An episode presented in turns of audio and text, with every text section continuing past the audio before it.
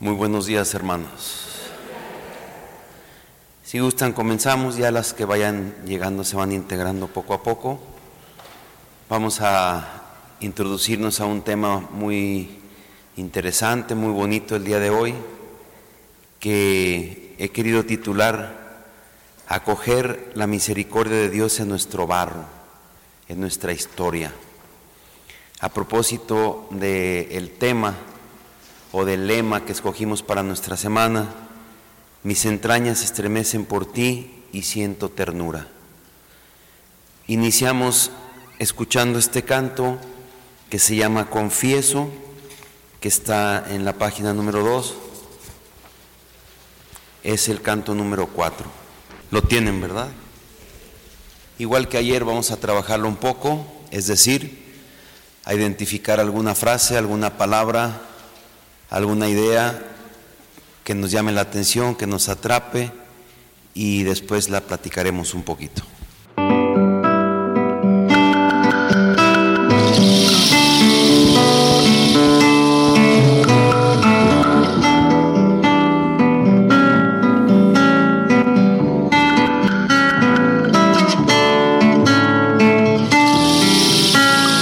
Después de preguntarme tantos años, no sé aún quién soy, yo lo confieso, eterno, insatisfecho, sed ardiente, misterio inagotable, siempre abierto, vivir es avanzar entre penumbras, saber que no se acaban las preguntas dejarse apabullar por la ignorancia, llevar a cuestas un fardo de dudas.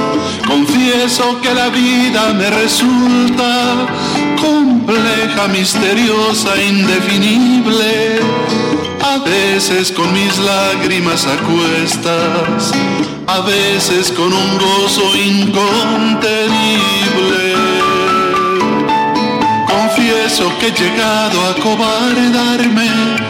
Cuando llega el dolor, los sinsabores, como dijo el poeta y lo suscribo, sucede que me canso de ser hombre, confieso que se me encoge el alma ante un mundo sin pasión, vacío y cansado, una humanidad sin brújula y sin sueños. Y pienso que confiar es un milagro. Confieso que me duele la esperanza, que en los tiempos que corren no es tan fácil, pero ella sigue allí, terca, invencible, empeñada en vivir y levantarse.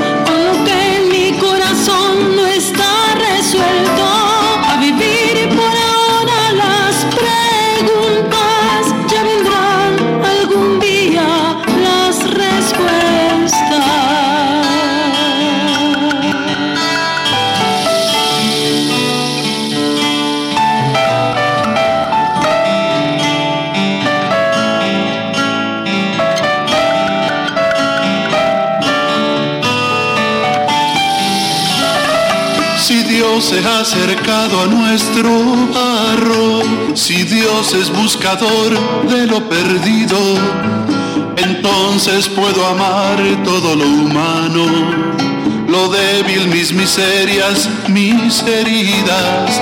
La condición humana bien se presta a tratarse con humor, con desenfado, a reírse un poquito de uno mismo aceptarnos mediocres, limitados. Solo Dios es perfecto, sabio y bueno, los demás somos todos ordinarios, detrás de las fachadas de equilibrio se esconden nuestros monstruos, nuestro fango. Que es hermoso construirse sin tener la maqueta del futuro. Levantar nuestra vida, inventarnos, derribar nuestros miedos uno a uno. Es hermoso al andar, hacer camino y forjar nuestra vida palmo a palmo, sin tener toda la luz para el mañana, solo la luz para el siguiente paso. Pero en este mundo está también la muerte, con su cosecha cruel de llanto y duelo, recordándonos que muchas cosas pueden quedarse a medias, no llegar a puerto.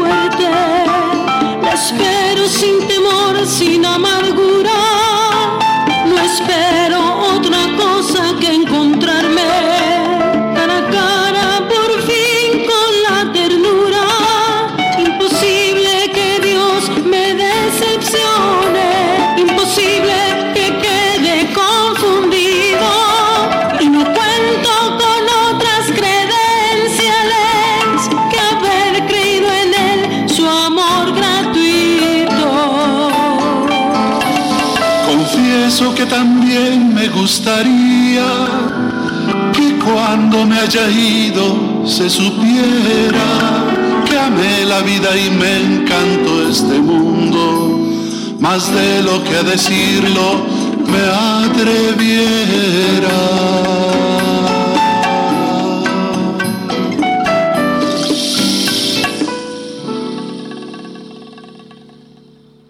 Está bonita, ¿verdad? Bien, por parejas o por ternas, eh, compartir un poco con cuál frase me identifiqué, qué, reflexión puedo hacer de esa idea que, que capté ahí. Vamos a, a, aprovechar, a exprimirle jugo a este mensaje. Adelante, unos cinco minutitos, hermanos. ¿Listas, hermanos? Bien. Ahora quisiera a ver si podemos compartir un poco, algunas tres personas nada más o cuatro a lo mucho, la reflexión que hicieron ahí en su compartir. Y no darle largas a entregarse, ¿verdad? No, no esperarse demasiado para amar. Muy bien. Gracias. Qué bonita está, ¿verdad? Sí, sí, sí. Encontrarme cara a cara con la ternura, ¿verdad? Con la ternura. ¿Por qué? Pues porque ahorita lo vamos a ver, porque todos tenemos esa necesidad, experimentar la ternura en nuestro barro. Gracias. ¿Quién más? Perdón. Coincidimos en que imposible que me decepcione, imposible, imposible que quedemos confundidos. Y pues que más que nada entregarnos, ¿verdad? Que Él está esperando que nos entreguemos. Y confieso que me gustaría que cuando nos hayamos ido, que supiera que amé la vida y me encantó este mundo. Sí, en, muy en bien. pocas palabras, amarnos, entregarnos ahorita porque la vida es corta. Sí, gracias. Muchas gracias. ¿Alguien más, por último? Toda la luz para el mañana, toda la luz para el siguiente paso. Aquí lo que pido es, lo que, lo que pedimos es tener esa luz para ir mejorando cada día, aunque sea un poquito, pero nunca dejar ese día pasar sin una mejoría espiritual Sí, y no tener toda, no pedir toda la luz, ir pidiendo poco a poco. el pan nuestro de cada día que decimos, ¿verdad? En el Padre nuestro. la luz para el siguiente paso, suficiente. ¿Por qué? Pues porque no podemos nosotros comprender la vida en su totalidad completamente como quisiéramos. Hay una frase ahí en el canto que dice, pues a lo mejor es tiempo de preguntas, ya vendrá su tiempo de respuestas, a lo mejor es tiempo de incertidumbre, ya vendrá el tiempo de certezas. Muy bien, pues vamos a encomendarnos a nuestra Madre María con un rezo muy hermoso que es del Papa Francisco, que es María Reina del Amazonas, que es el, la oración número 2, la página número 3. La encontraron del Papa Francisco. Y como está ahí por estrofas, si gustan la parte derecha, empieza con la primera estrofa y luego la parte izquierda con la siguiente estrofa y así nos vamos turnando. Adelante. En nombre del Padre, del Hijo, del Espíritu Santo. Amén. María.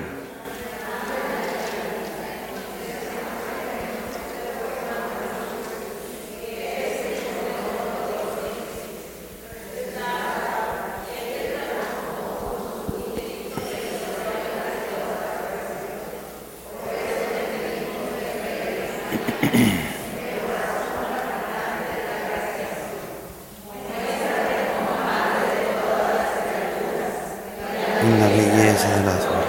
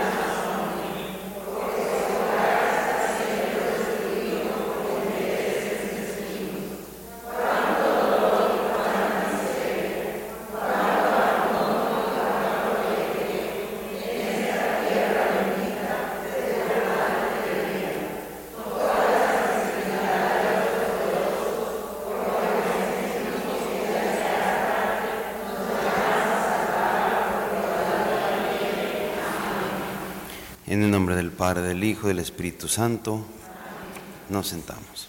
Bien, hermanas, pues hoy profundizamos un poco a propósito de estos dos textos, de esta hermosa oración del Papa Francisco y de este canto del Padre Marcos Alba, Confieso. Eh, les decía que le había puesto como título a esta reflexión del día de hoy, acoger la misericordia de nuestro Padre Dios en nuestro barro y en nuestra historia. Ayer reflexionábamos la manera como Jesús se acercó a la mujer. Y no hay ningún ejemplo en todos los evangelios en donde Jesús no haya expresado su ternura y su misericordia con los que se le acercaban. La buena noticia de la misericordia no es para saberla o para entenderla, para contemplarla como desde fuera, desde lejos, la misericordia de Dios es una bella noticia, pero para acogerla, para celebrarla, para hacerle espacio en nuestra vida, para experimentarla en nuestro corazón. Esa experiencia de Dios, ¿cómo nos hace falta a los creyentes? Que a veces, tristemente, vivimos solamente como por tradición, por costumbre, porque nos bautizaron bebés, porque pues es la cultura de nuestra familia, en fin, pero no llega a ser una experiencia personal. La misericordia de Dios es para experimentarla. Su misericordia tiene muchas expresiones. Hoy solamente vamos a considerar dos, dos temas importantes. Primero, el mirar con ojos de misericordia nuestra historia. Y el cuidar nuestra limitación humana, nuestra fragilidad, para aprender a tratarnos a nosotros mismos con respeto y con amor. Son raras las personas que se confiesan de un mandamiento que nos dejó Jesús, ámate a ti mismo. Ama a tu prójimo, pero como a ti mismo. Porque si no aprendemos a amarnos a nosotros mismos, entonces nuestro amor hacia afuera estará muy limitado. Amaremos a los otros en lugar de amarnos más que a nosotros mismos o menos que a nosotros mismos, pero no como a nosotros. Ese mandamiento de amarnos que Jesús nos dejó es para cumplirlo.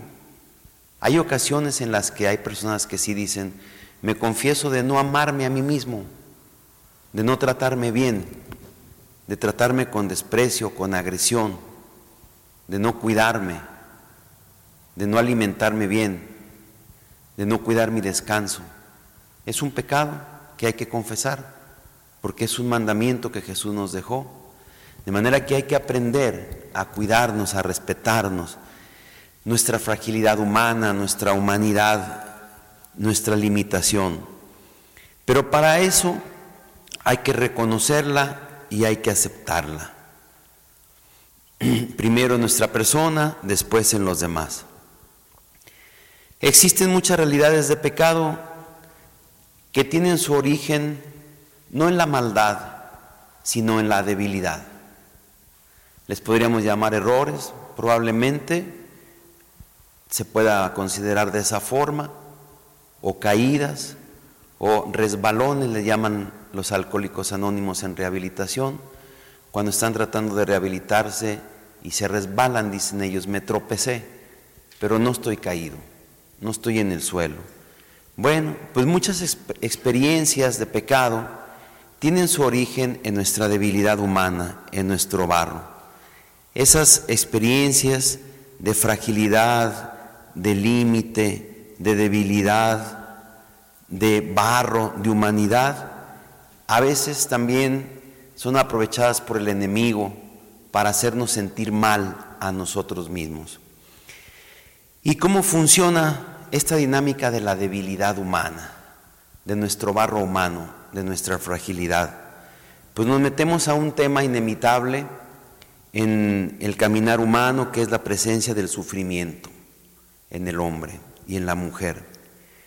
Si hacemos una revisión en términos generales, nos dice la palabra de Dios en el capítulo 2, versículo 24 del libro de la sabiduría, que fue por envidia del enemigo que fue por envidia del diablo que el mal entró en el mundo. Hay un escritor, Michel Quast, que tiene un libro muy bonito, sencillo, muy accesible, digerible, que se llama Oraciones para rezar por la calle. Y ahí eh, tiene un capítulo que se llama El hospital. Y el autor va narrando lo que se encuentra y dice, ¿por qué? este niño tan chiquito con esta enfermedad tan grave? ¿Por qué esta jovencita con cáncer? ¿Por qué este obrero cayendo del andamio y fracturado de esta manera? ¿Por qué este anciano solitario? ¿Por qué, Señor? ¿Por qué permites todo esto? ¿Por qué dejas que suceda? Y le contesta Dios en el mismo capítulo, el dolor no estaba en mis planes originales. Yo no quiero que el hombre sufra, pero por eso mandé a mi hijo para que mi hijo hiciera suyo el dolor humano, la condición humana, y en la cruz lo vemos redimiendo el dolor, salvándonos a través del dolor. Quiere decir que cuando nos unimos a Jesús nosotros podemos hacer nuestro dolor salvífico para nosotros y para los demás. Bueno, pues nos encontramos con lo que se llama el pecado original que no fue plan de Dios, voluntad de Dios, sino libertad humana. ¿En qué consiste el pecado original? En que había dos propuestas, la del enemigo y la de Dios, y el ser humano eligió libre, voluntariamente, conscientemente la propuesta del enemigo y entonces se hizo lo que se llama un pecado social, un pecado en el mundo. Dice San Pablo, por un solo hombre entró el mal en el mundo y todos lo heredamos. Si un papá saca la lotería, se la sacan los hijos. Si un papá pierde la casa en las apuestas, la perdieron los hijos. Es decir, irremediablemente hay herencias que nosotros recibimos. Pues recibimos la herencia del pecado original de nuestros primeros padres. Y se fue haciendo como una especie de smog, es decir, ¿quién tiene la culpa del smog? Pues todos y nadie. Está como en el aire. ¿Y qué culpa tienen los inocentes niños que nacen ya respirándolo? Pues ninguna, pero así nacen ya. Es decir, nosotros estamos recibiendo una herencia de pecado de la que aunque no seamos responsables, estamos inmersos, estamos sumergidos. El solo hecho de entrar en este mundo es motivo de sufrimiento para el niño. Ustedes recordarán a un cantante, Julio Iglesias, que los chavillos de hoy ya no saben quién es el viejito, porque ellos más bien conocen a Enrique y a Enrique el hijo también ya se les hace viejito, entonces eh, ya no saben quién es, pero nosotros sí sabemos quién es Julio Iglesias todavía y, y todavía está vivo. Él cantaba una canción, Así nacemos, ¿se acuerdan ustedes de esa canción? No se acuerdan, entonces yo soy el viejito. Decía él, así nacemos, con los ojos cerrados, como presintiendo qué horrible es el mundo que vamos a ver, con el llanto en los labios, como lamentando llegar a una tierra que buena no es, con las manos cerradas, como preparados a dar duros golpes, morir o vencer, con la piel arrugada, como fiel presagio del día que llegue la dura vejez. Así nacemos, yo, tú, ese y aquel. ¿Ya se acordaron? bueno, muy bien. Pues así es, tan parecidos el nacimiento y la muerte. Así nacemos y así también morimos, amarrados a un cuerpo, con los ojos cerrados, con la piel arrugada, con el llanto en los labios. Así nacemos y así morimos. Es el tiempo de los seres humanos con el que nos encontramos irremediablemente. Hay una película que seguramente ustedes vieron que se llama El curioso caso de Benjamin Button que es un, personaje, no se las cuento todas para que la vean, pero nace anciano y conforme va pasando el tiempo va rejuveneciendo en vez de envejecer hasta que muere bebé. ¿Se acuerdan? Bueno, los que no la vieron, se muere al final, bebé. Pues es que si no, no me salía el ejemplo. Pero llega un momento en el que existencialmente, cerca de los 40 años aproximados, él está en la plenitud de su vida. Así hay un libro que se llama eh, La vida empieza a los 40, ¿verdad? Porque dicen que antes de los 40 el ser humano tiene como una especie de introducción. La gestación, la primera infancia, la primaria, la secundaria, la preparatoria para prepararse a su carrera, después tiene una solvencia económica, tiene su profesión, luego se casa, tiene su casa, tiene sus hijos, se instala y cuando llega ese momento tiene 40 años. Entonces apenas empieza su vida. Así lo maneja el libro este, ¿verdad? Interesante. Eh, y quiere decir que nosotros estamos sumergidos en este tiempo que no contamos más que con dos orillas, el nacimiento y la muerte. El proceso de desarrollo humano nos empuja a sentir en la edad adulta de nuevo la adolescencia, que se llama andropausia o menopausia, y luego, cuando ya somos muy ancianos, regresamos a muchos hábitos de la infancia, de la niñez. Pero a todos nos recibe un ambiente áspero.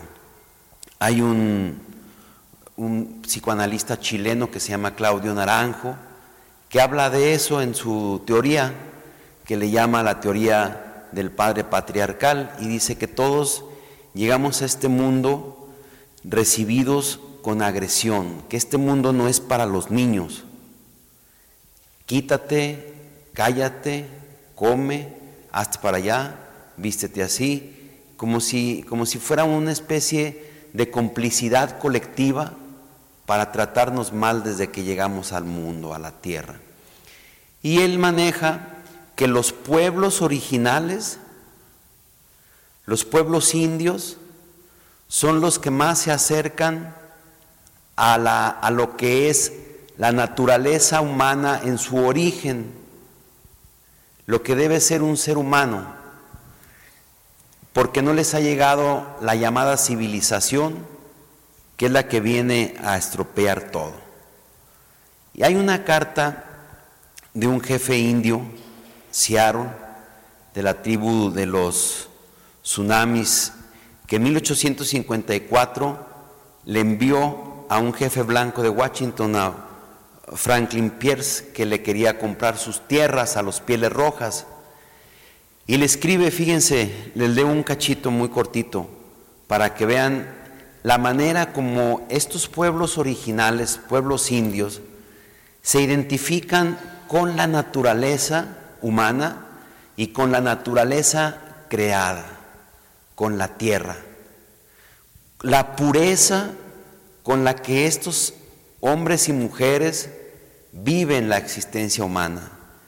Le dice este jefe indio, pues vamos a considerar su oferta, pues sabemos que de no hacerlo, ustedes podrán venir con armas de fuego a tomar por la fuerza nuestras tierras. O sea, si no se las vendemos, nos la van a quitar. Pero quiero decirles, ¿cómo se podría comprar o vender el cielo o el calor de la tierra? Eso para nosotros es una idea muy extraña. Si nadie puede poseer la frescura del viento ni el fulgor del agua, ¿cómo es posible que usted se proponga comprarlos? ¿Cómo le vendemos nuestra tierra si en nuestra tierra están nuestros muertos? Cada pedazo de esta tierra es sagrada para mi pueblo. Cada rama brillante de un pino, cada puñado de arena de las playas, la penumbra de la densa selva, cada rayo de luz y el zumbar de los insectos son sagrados en la memoria y en la vida de mi pueblo. La savia que recorre el cuerpo de los árboles lleva consigo la historia del piel roja. Esta bella tierra, pues ella es la madre del hombre. Somos parte de la tierra y ella es parte de nosotros. Las flores perfumadas son nuestras hermanas, el ciervo, el caballo, el gran águila, son nuestros hermanos. Los picos rocosos, los surcos húmedos de las campiñas, el calor del cuerpo del potro y el hombre, todos pertenecemos a una misma familia. Esta tierra es sagrada para nosotros. Esta agua brillante que se escurre por los riachuelos y corre por los ríos no es apenas agua, sino la sangre de nuestros antepasados. Si les vendemos nuestra tierra, ustedes deberán recordar que ella es sagrada y deberán enseñar a sus niños que esta tierra y que cada reflejo sobre las aguas limpias de los lagos habla de acontecimientos y recuerdos de la vida de mi pueblo. El murmullo de los ríos es la voz de nuestros antepasados. ¿Qué resta de la vida de un hombre? Si un hombre no puede oír el llorar solitario de un ave o el croar nocturno de las ranas alrededor de un lago. Yo soy un hombre piel roja y no comprendo. El indio prefiere el suave murmullo del viento encrespado, la superficie del lago, el propio viento, limpio por una lluvia diurna o perfumada por los pinos. El aire es de mucho valor para el hombre piel roja, pues todas las cosas comparten el mismo aire. El animal, el árbol, el hombre, todos compartimos el mismo soplo. Parece que el hombre blanco no siente el aire que respira. El viento que dio a nuestros abuelos su primer respiro, también recibió su último suspiro. Y ese último suspiro está en nuestra tierra. Los ríos son los brazos de nuestros hermanos que transportan nuestras canoas y nos proveen de peces. ¿Cómo, ¿Cómo podríamos vendérselos? ¿Y ustedes cómo podrían comprárnoslo? Esto es lo que sabemos. La tierra no pertenece al hombre, es el hombre el que pertenece a la tierra. Lo que ocurra con la tierra recaerá sobre los hijos de la tierra. El hombre no tejió el tejido de la vida, él es simplemente uno de sus hilos. Todo lo que hiciere al tejido lo hará a sí mismo. La tierra es preciosa y despreciarla es despreciar a su creador. Qué hermosa carta de este jefe piel roja para indicar la manera como originalmente el ser humano, antes de la, de la caída del pecado, tenía esta armonía con la naturaleza que le daba una pureza en su humanidad, una limpieza en su humanidad. Respiraba por los poros, como dicen algunos jóvenes cuando andan en la playa, disfrutando de la creación. Pues este ambiente áspero nació con lo que llamamos la civilización, el dominio masculino, el espíritu competitivo, y con ello empezó a venir la injusticia. Las madres quisieron proteger a sus hijos y recibieron el amordazamiento psicológico por parte del hombre. Y todos nos fuimos haciendo cómplices de tal forma que se hizo un ambiente cultural o anticultural. De tal manera que no es difícil que esa cultura dominio, del dominio, de la violencia, se ejerza con los hijos. Les enseñamos a defenderse porque vivirán en un mundo que nosotros conocimos como agresivo, violento, adverso, pero sin querer lo hacemos como si nosotros fuéramos portadores de esa violencia. Este psicoanalista Claudio Naranjo tiene otra teoría que le llama la ideología del padre severo. Si un niño hace algo mal, hay que castigarlo. Y los niños nacen malos, entonces hay que hacerlos buenos con el castigo. Este es el, el tema de un libro que se llama El asesinato del alma, de un alemán, Morto Chatman, y sostiene eso, que los niños traen maldad, entonces hay que castigarlo. Incluso ahí en el libro vienen algunos de los dibujos con los que él castigaba a los niños para que se portaran bien. Pues eh, muchos seres humanos salimos de la infancia así, como resentidos, como con carencias afectivas. Vivimos en un mundo con escasez de amor. Estas huellas que nos va dejando la vida humana, hoy en este espacio eh, las llamaremos heridas, que son con las que, en las que experimentaremos la ternura y la misericordia de Dios. ¿Qué es una herida? Buscando en el diccionario dice físicamente, cuando se habla de una herida física, se trata de un rompimiento violento de los tejidos del cuerpo, que de no cicatrizar quedan expuestos a ser lastimados posteriormente. Si no se atienden, se infectan y limitan la vida ordinaria. Está bien definida la herida en términos físicos. Y psicológicamente es la misma descripción, con la diferencia que una herida psicológica puede durar abierta indefinidamente si no se le da tratamiento. ¿Y cómo se nota que sigue abierta una herida?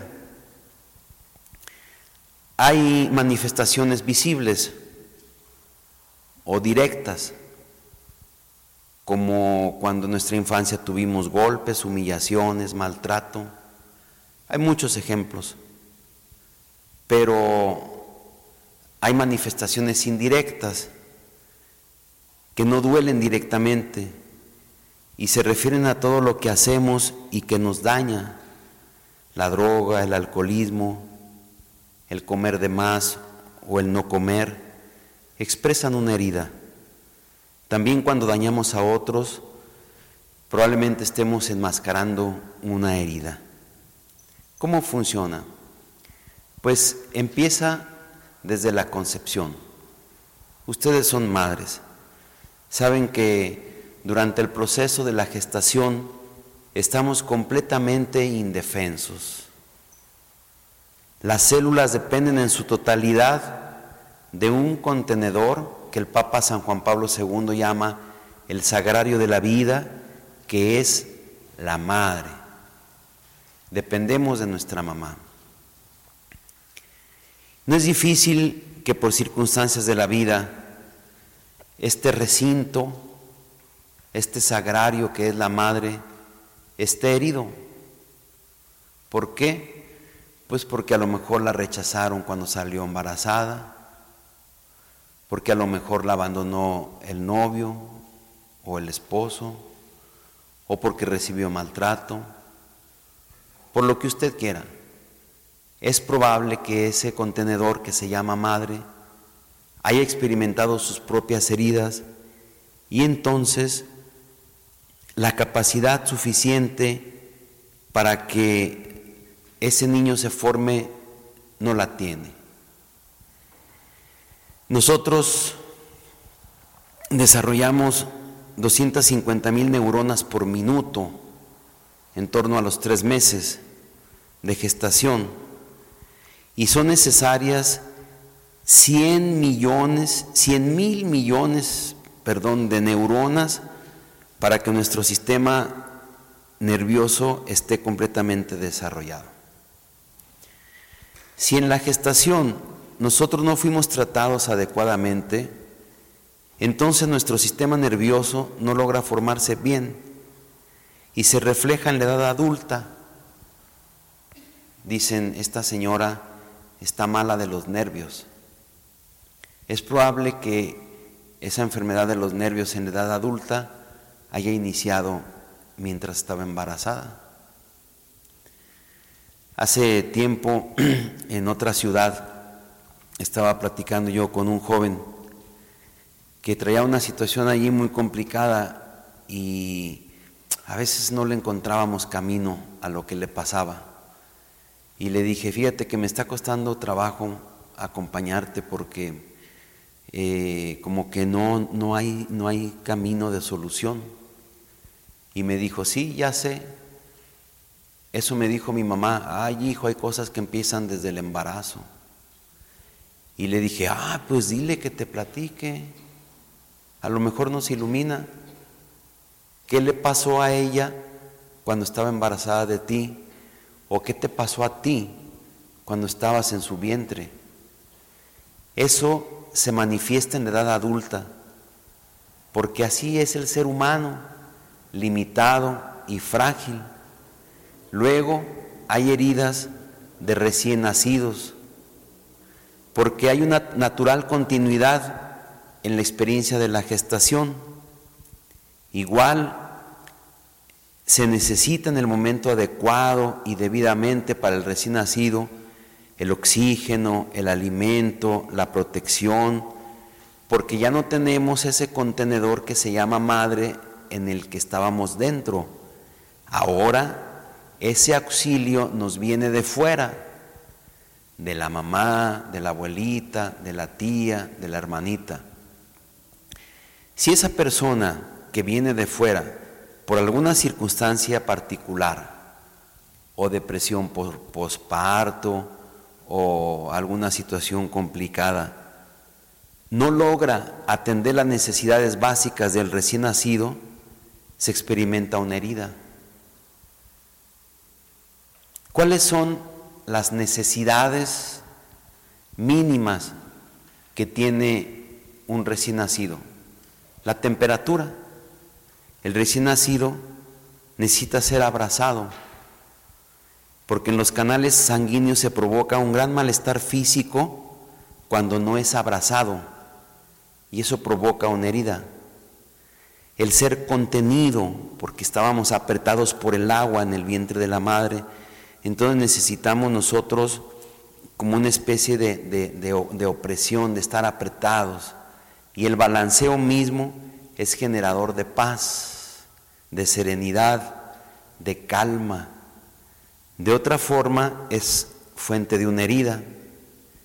El recibir calor hace a las personas cálidas. El no recibir calor en la, en la primera infancia hace personas frías. Y eso se manifiesta también en muchas ocasiones en la edad adulta.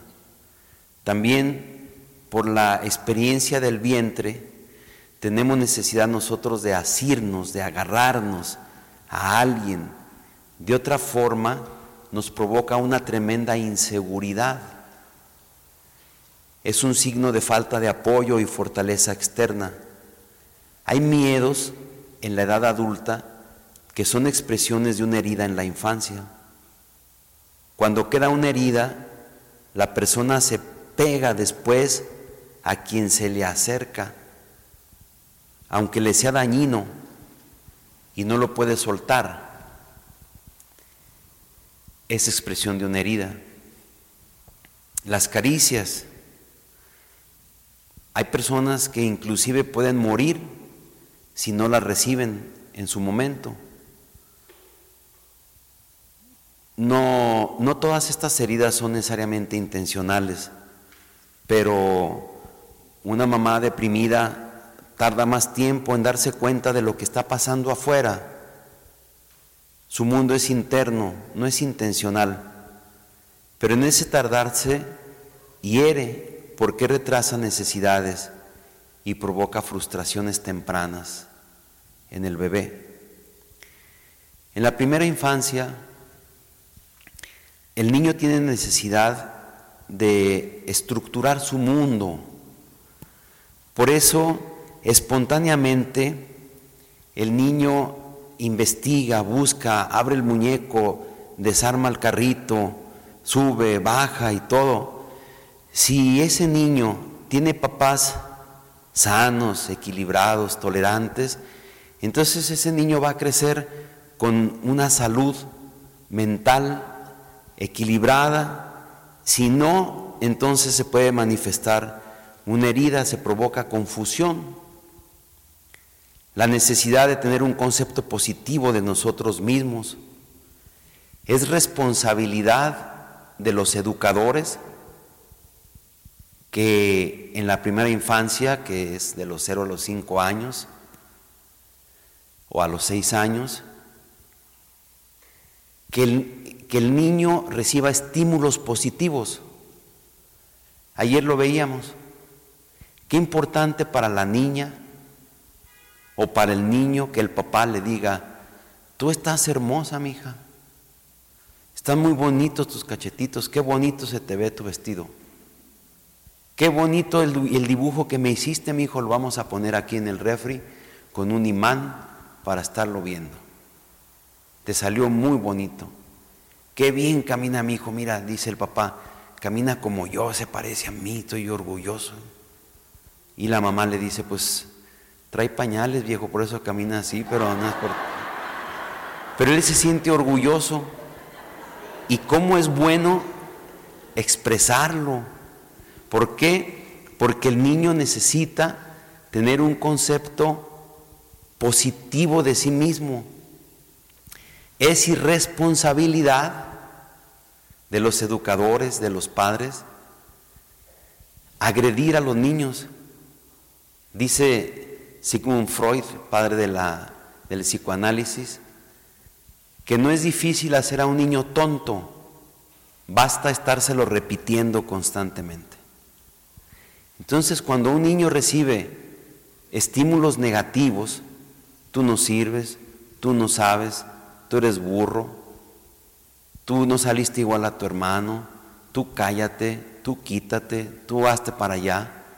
Entonces ese niño va creciendo con una herida en su autoconcepto.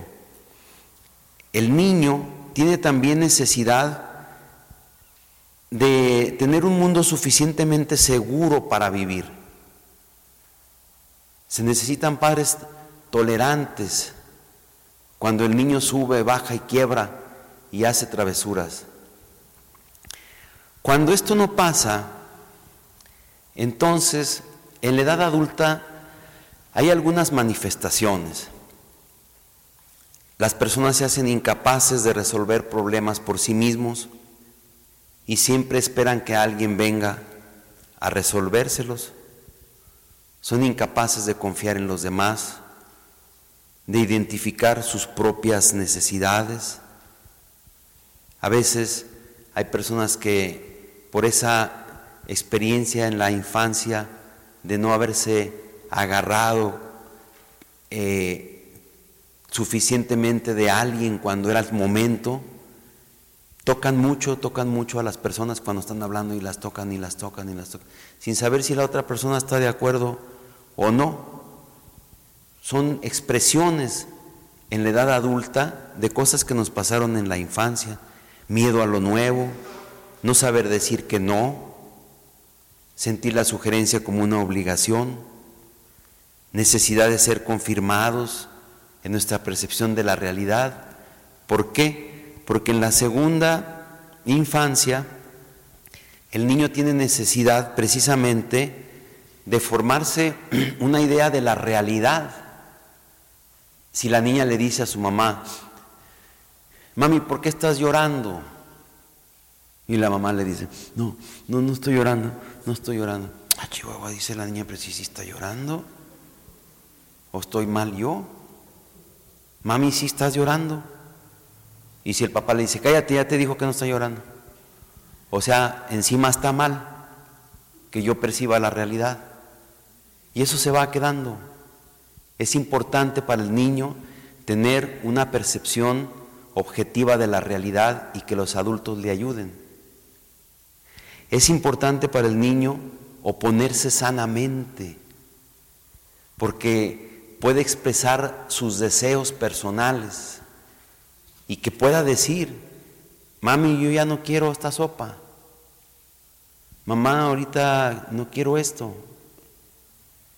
¿Por qué la opresión de que tenga que hacer por fuerza lo que el adulto dice? Es importante para el niño y para el adolescente sobre todo escuchar que se le escuche en sus opiniones personales. De otra forma, cuando somos muy comparados, crecemos con un espíritu de competitividad tremenda. Hace poco, platicando con un sacerdote, a mí me llamó la atención, que era muy, muy aguerrido en su, muy apasionado en su competencia. Y siempre quería ganar en las discusiones y se apasionaba y pues yo a veces lo dejaba porque decía a mí, ¿qué más me da que el América gane o pierda? Pues bueno, le decía, no, sí, padre, sí es cierto lo que tú dices. Pero traía una necesidad muy grande hasta que una vez le dije, oye, ¿por qué te pasa eso, padre? Como que siempre quieres ganar. Y me empezó a platicar y, y se evocó su infancia. Y en la infancia lo que le había pasado era que era muy comparado con los demás hermanitos y ninguneado.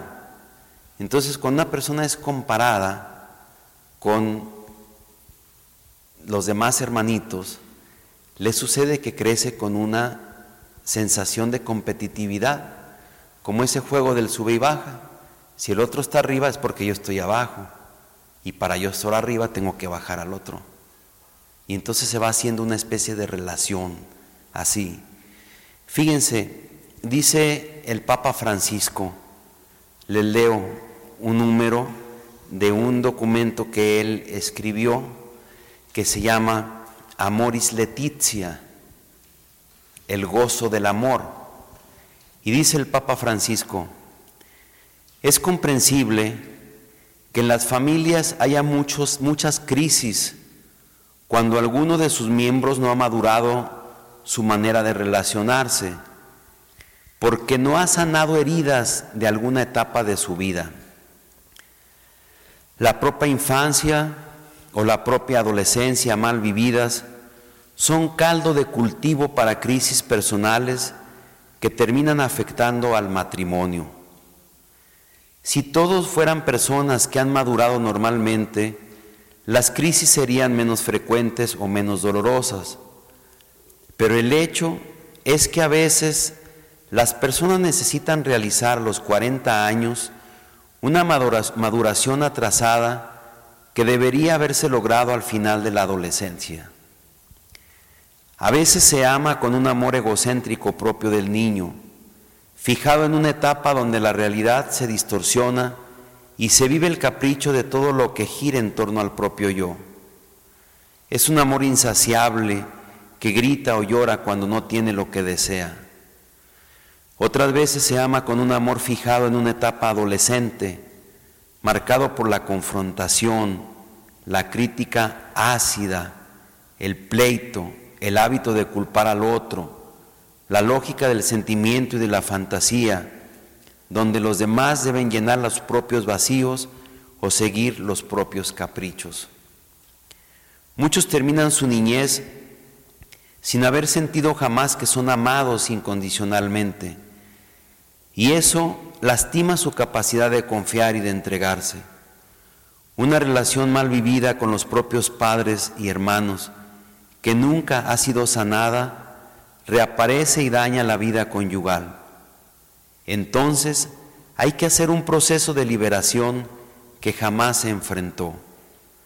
Cuando la relación entre los cónyuges no funciona bien, antes de tomar decisiones importantes, conviene asegurarse de que cada uno haya hecho ese camino de curación de la propia historia. Esto exige reconocer la necesidad de sanar, pedir con insistencia la gracia de perdonar y de perdonarse, aceptar ayuda, buscar motivaciones positivas y volver a intentarlo una y otra vez. Cada uno tiene que ser muy sincero consigo mismo para reconocer que su modo de vivir el amor tiene estas inmadureces. Pero más, por más que parezca evidente que toda la culpa es del otro, Nunca es posible superar una crisis esperando que solo el otro cambie. También hay que preguntarse por las cosas que uno mismo puede madurar o sanar para favorecer la superación del conflicto. Interesante lo que dice el Papa Francisco. Hay que revisarse uno mismo. ¿Por qué? Porque muchas cosas son inconscientes. No nos damos cuenta de lo que nos está sucediendo me encontré este texto que me, gustó y yo creo que nos puede iluminar. Eh, se titula A mí no me pasó nada y dice, a mí mis papás me pegaban de niño y yo no estoy traumado, afirmó el hombre que su expareja denunció por violencia física. A mí de niño me dejaban llorando solo hasta que me durmiera y tan mal no salí. Señaló el hombre que pasa largas horas trasnochado en redes sociales afectando su sueño. A mí me castigaban de niño y estoy bien, dijo el hombre que cada vez que comete un error se dice a sí mismo palabras de desprecio como forma de autocastigo constante. A mí de niña me pusieron mano dura y sufro de un trauma que se llama educación, afirmó la mujer que sigue sin entender por qué todas sus parejas terminan siendo agresivas. Cuando yo de niña me ponía de caprichosa, mi padre me encerraba en una habitación sola para que aprendiera y hoy se lo agradezco, dijo la mujer que ha sufrido ataques de pánico y ansiedad y no se explica por qué teme tanto estar encerrada en espacios pequeños. A mí, mis padres me decían que me iban a regalar con un desconocido cuando hacía mis berrinches y no tengo trauma. Dijo la mujer que ha rogado por amor y ha perdonado reiteradas infidelidades a su pareja, con tal de no sentirse abandonada. A mí, mis padres me controlaban solo con la mirada y mira lo bien que salí. Señaló la mujer que no puede mantener contacto visual con figuras de autoridad sin sentirse intimidada. Cuando niño me dieron hasta con el cable de la plancha y hoy soy un hombre de bien, hasta profesional soy. Afirmó el hombre que sus vecinos han acusado con la policía por llegar ebrio y golpear objetos y a su esposa. A mí mis padres me obligaron a estudiar una carrera que diera dinero y mira lo bien que estoy. Dijo el hombre que cada día sueña con que sea viernes porque está desesperado en su trabajo haciendo todos los días algo que no es lo que él deseó. Cuando era pequeña me obligaron a estar sentada hasta terminar la comida y hasta me la embutían a la fuerza, no como ahora estos padres permisivos. Afirmó la mujer que no entiende por qué no ha podido tener una relación sana con la comida y en su adolescencia llegó a desarrollar trastornos alimenticios. Mi madre me enseñó a respetar a punta de chancletazos, dice la mujer que se fuma 10 cigarros diarios para controlar su ansiedad. Yo a mi mamá y a mi papá le agradezco cada golpe, cada castigo, porque si no, ¿quién sabe qué sería de mí?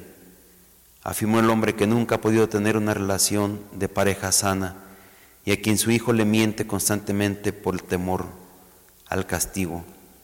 Y así vamos por la vida escuchando personas afirmando ser gente de bien y sin traumas, pero paradójicamente en una sociedad llena de violencia y de gente herida. Pues esto como para ser conscientes de que muchas cosas que traemos en la edad adulta han venido siendo parte de nuestra historia. No todo es una herida de la infancia. La señal de que es una herida es que se presenta de manera desproporcionada y constante. Es decir, algo que se repite y se repite y está de una forma exagerada. Todos dentro de un equilibrio tenemos algo y es importante revisarlo, pero la invitación del día de hoy es a revisarlo con respeto, con ternura, con misericordia. Dice el Papa Francisco, no le tengan miedo a la ternura de Dios. Y podríamos preguntarnos, ¿qué hacemos con estas heridas? ¿Qué haremos con ellas? Porque si están presentes y no las puedo quitar mágicamente, pues alguna utilidad deben tener. Ustedes han escuchado hablar de una santa africana que se llama Josefina Vaquita. Ella fue esclava vendida a los nueve años y estuvo pasando de un dueño a otro, un parón que le llamaban. El parón era el que los compraba. Ella tenía en su cuerpecito de niña más de 200 cicatrices de los latigazos y los castigos que le daban. Y ella por fin conoció a una familia leñani italiana, de un cónsul italiano, que la compró y ahí conoció el cristianismo. Y lo que conoció ella fue primero que existía un parón, un dueño, que era el dueño de todos, el superior a todos. Después se enteró que él la conocía. Y después supo que ese parón la amaba. Y después que él mismo había querido sufrir latigazos por ella. Y dice ella, benditas mis heridas que me encontraron, que me hicieron encontrar con este parón. Ahora yo sé que mi vida es bella y me siento libre hija de Dios. Es decir, sus heridas de la esclavitud la hicieron identificarse con las heridas de Jesús y fueron el camino para conocerlo. Muchas de nuestras heridas, queridas hermanas, son el camino para encontrarnos con Jesús y para hacer el bien a los demás. Recuerdo que en Italia conocí o supe de una, de una familia que tuvo una experiencia, los cambiaron de trabajo a Alemania, eran el papá, la mamá y una niñita de cinco años. Y por ese motivo, la mamá estando en Alemania, pues cayó en depresión, en soledad, porque no tenía ella con quien platicar, no tenía amigas, y sufrió una de esas depresiones tremendas que las hacen a veces hasta meterse abajo de la cama o no bañarse o no querer tener contacto con nadie. Y le decía a la niña, hija, tú eres lo único que yo tengo en esta vida. Sin ti yo me muero. Tú eres mi felicidad. Y la chiquita ya adulta platicaba que ella empezó a sentir una tremenda responsabilidad de mantener viva a la mamá y de mantenerla alegre, porque si ella era su alegría y la mamá estaba triste, pues era responsabilidad de la niña. Y dice que, le, que se acuerda ella que le brincaba en la cama, le bailaba, la peinaba, la despeinaba, le pintaba las uñas, le hacía dibujos, la volvía a bailar, la vestía, la desvestía, la volvía a peinar. Y la inocente no sabía qué hacer con la mamá con tal de sacarla de su depresión porque ella le hicieron sentir esa responsabilidad. Nadie le explicó a la niña que no era la responsable ella, que son circunstancias humanas, que fue la situación que vivió su madre.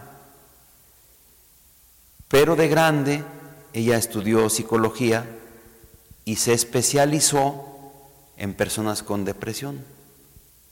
Es decir, lo que le pasó en su infancia lo pudo utilizar para hacer el bien.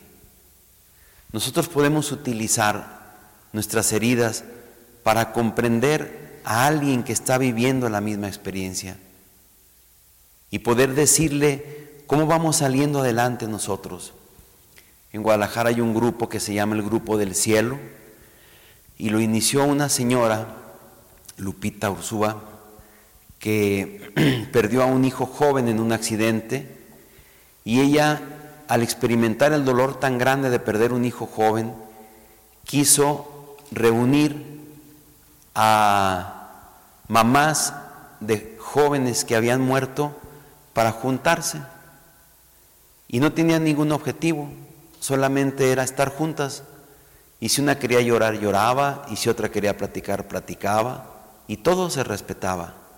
Es decir, pudieron hacer el bien a través de su sufrimiento, de su dolor, de su herida. Pues esa limitación es la limitación o esas limitaciones son limitaciones de la persona humana. Somos humanos, somos humanos. Y solo los humanos tenemos esta experiencia. Hay una escritora, Simone de Beauvoir, que es esposa de un filósofo existencialista, Jean-Paul Sartre, que en una de sus novelas hace este, este, esta descripción de lo que ella considera un ser humano. Dice, Raimondo Fosca fue un apuesto caballero de Carmona en la primera mitad del siglo XIII. Consiguió el elixir de la inmortalidad para seducir a las mujeres del Renacimiento, a las del Neoclásico, a las que hicieron y a las que padecieron la Revolución Francesa. Qué envidiable. Ella misma se contesta, ni tanto porque las mujeres terminaron por abandonarlo, porque era incapaz de entregarse hasta la muerte, incapaz de desesperarse porque no abrigaba ninguna esperanza, de correr el riesgo hasta la muerte, incapaz de amar porque no sentía el miedo de perderlo. Este inmortal puede menos que los mortales, los humanos, los mortales estos humanos, los únicos capaces de tener esperanza, de aferrarse a la vida, de sentir el peligro, de compartir la fugacidad del placer, de probar la desilusión y la sorpresa del mañana y de aguardar ilusionados el primer brote de ciruelo. Es decir, que no necesariamente nuestras sombras, como le llama un cantante, que también forman parte, las nubes negras forman parte del paisaje, dice Arjona, nuestras sombras forman parte de nuestra condición humana, también para bien. Los que saben de fotografía saben lo importante que son las luces y las sombras en la fotografía. De manera que esta mañana no, no es para que nosotros pensemos en nuestra limitación humana en una atmósfera de preocupación o de lamento, sino saber que esa condición humana que es nuestro barro con el que fuimos hechos, Dios lo mira con amor. Dios lo mira con ternura. Dios lo mira con misericordia. Dios lo mira con respeto. Y Él espera que también nosotros, a nosotros mismos, nos tratemos de esa forma. Porque nosotros, como seres humanos, fuimos creados a imagen y semejanza suya.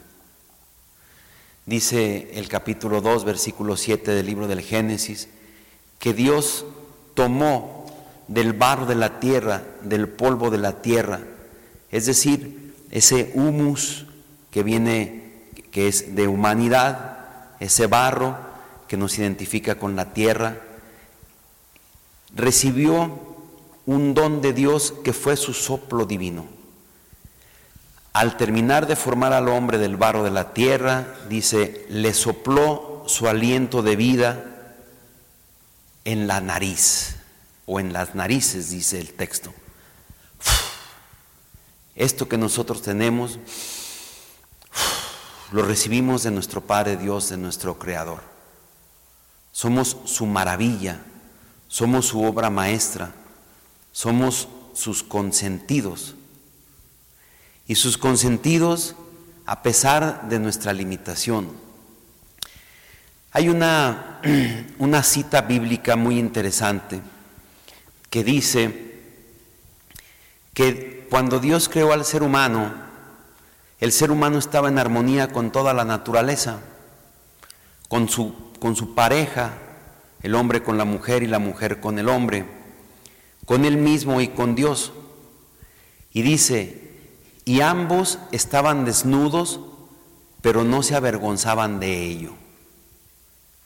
Y cuando cayeron en el pecado, se escondieron. Y entonces Dios los andaba buscando y les dijo, ¿dónde estás? Estoy escondido porque tengo miedo, le dijo el ser humano. ¿Y por qué tienes miedo? Porque estoy desnudo. Y dijo Dios, pero antes no te avergonzabas de estar desnudo ni te daba miedo. ¿Qué te dijeron? ¿Quién te dijo algo? ¿Por qué te cambiaron tu mente? ¿Qué sucedió? Pues la mujer que me diste por compañera me dio del fruto prohibido y comí. Bueno, ¿por qué significa esto que el ser humano de lo que se avergonzó fue de su humanidad. Y al pelearse con su humanidad, se peleó con todo. Por eso dice que Dios les hizo unos vestidos, les tejió unos vestidos para cubrir su vergüenza o la vergüenza que ellos experimentaban. Pero en el plan original de Dios se trata de que nosotros también nos aceptemos limitados y frágiles de barro, y dice el canto con el que iniciamos nuestra reflexión, y a veces hasta bromear con nuestro barro, porque el ser humano se presta al humor, dice. Pues sí, efectivamente no tendrá por qué ser una carga o un peso, sino una experiencia también que nosotros aprendamos a amar. Sin embargo, Pues el mal está ahí y se llama pecado, que es lo, esto sí lo tendríamos que evitar. Los límites personales muchas veces nos llevan a actuar pecaminosamente. Y por eso es importante reconciliarnos con nuestra humanidad para evitar el mal que a veces hacemos, que tiene ese origen en la fragilidad humana, en la debilidad humana. Bendito mi Padre Dios que Jesús nos inventó el sacramento de la reconciliación, para que en el sacramento de la confesión y de la reconciliación nosotros podamos experimentar que Dios como el Padre del Hijo pródigo nos recibe siempre con brazos amorosos, como una mamá o un papá a su chiquillo, aunque venga chamagoso, aunque venga sucio, de todos modos la mamá lo abraza y lo besa. Así es nuestro Padre Dios con nosotros. Él comprende que muchas situaciones de pecado que nosotros vivimos tienen su origen en nuestra limitación personal. Eh, y hay que identificarlos, esos límites que a veces pues también están en el otro, como decía el Papa Francisco. No todo, pero nos van obstaculizando el camino de la vida y nos van haciendo tropezar. En general hablamos de lo que se llama condición humana la humanidad, la humanidad. Qué palabra tan fuerte y tan frágil, hermanas. Nos dice tanto belleza, misericordia, compasión, bondad, pero también miseria, debilidad, barro. Dicen los que saben de etimologías que algo tiene que ver con humus, terreno, la relación que nos recuerda el hecho de que somos criaturas y formamos parte del conjunto de todos los seres humanos que habitamos la tierra. Decía el Papa Francisco en tiempos del COVID, vamos en la misma barca, en la barca de los seres humanos.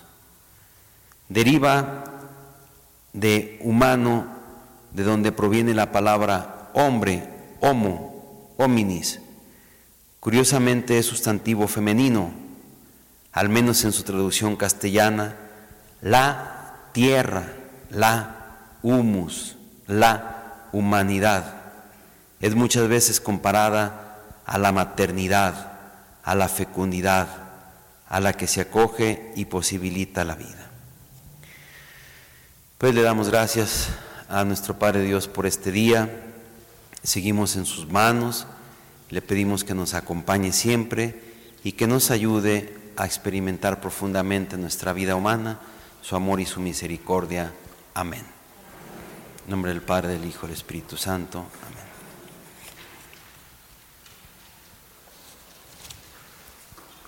Que Dios las bendiga, hermanas. Nos vemos mañana.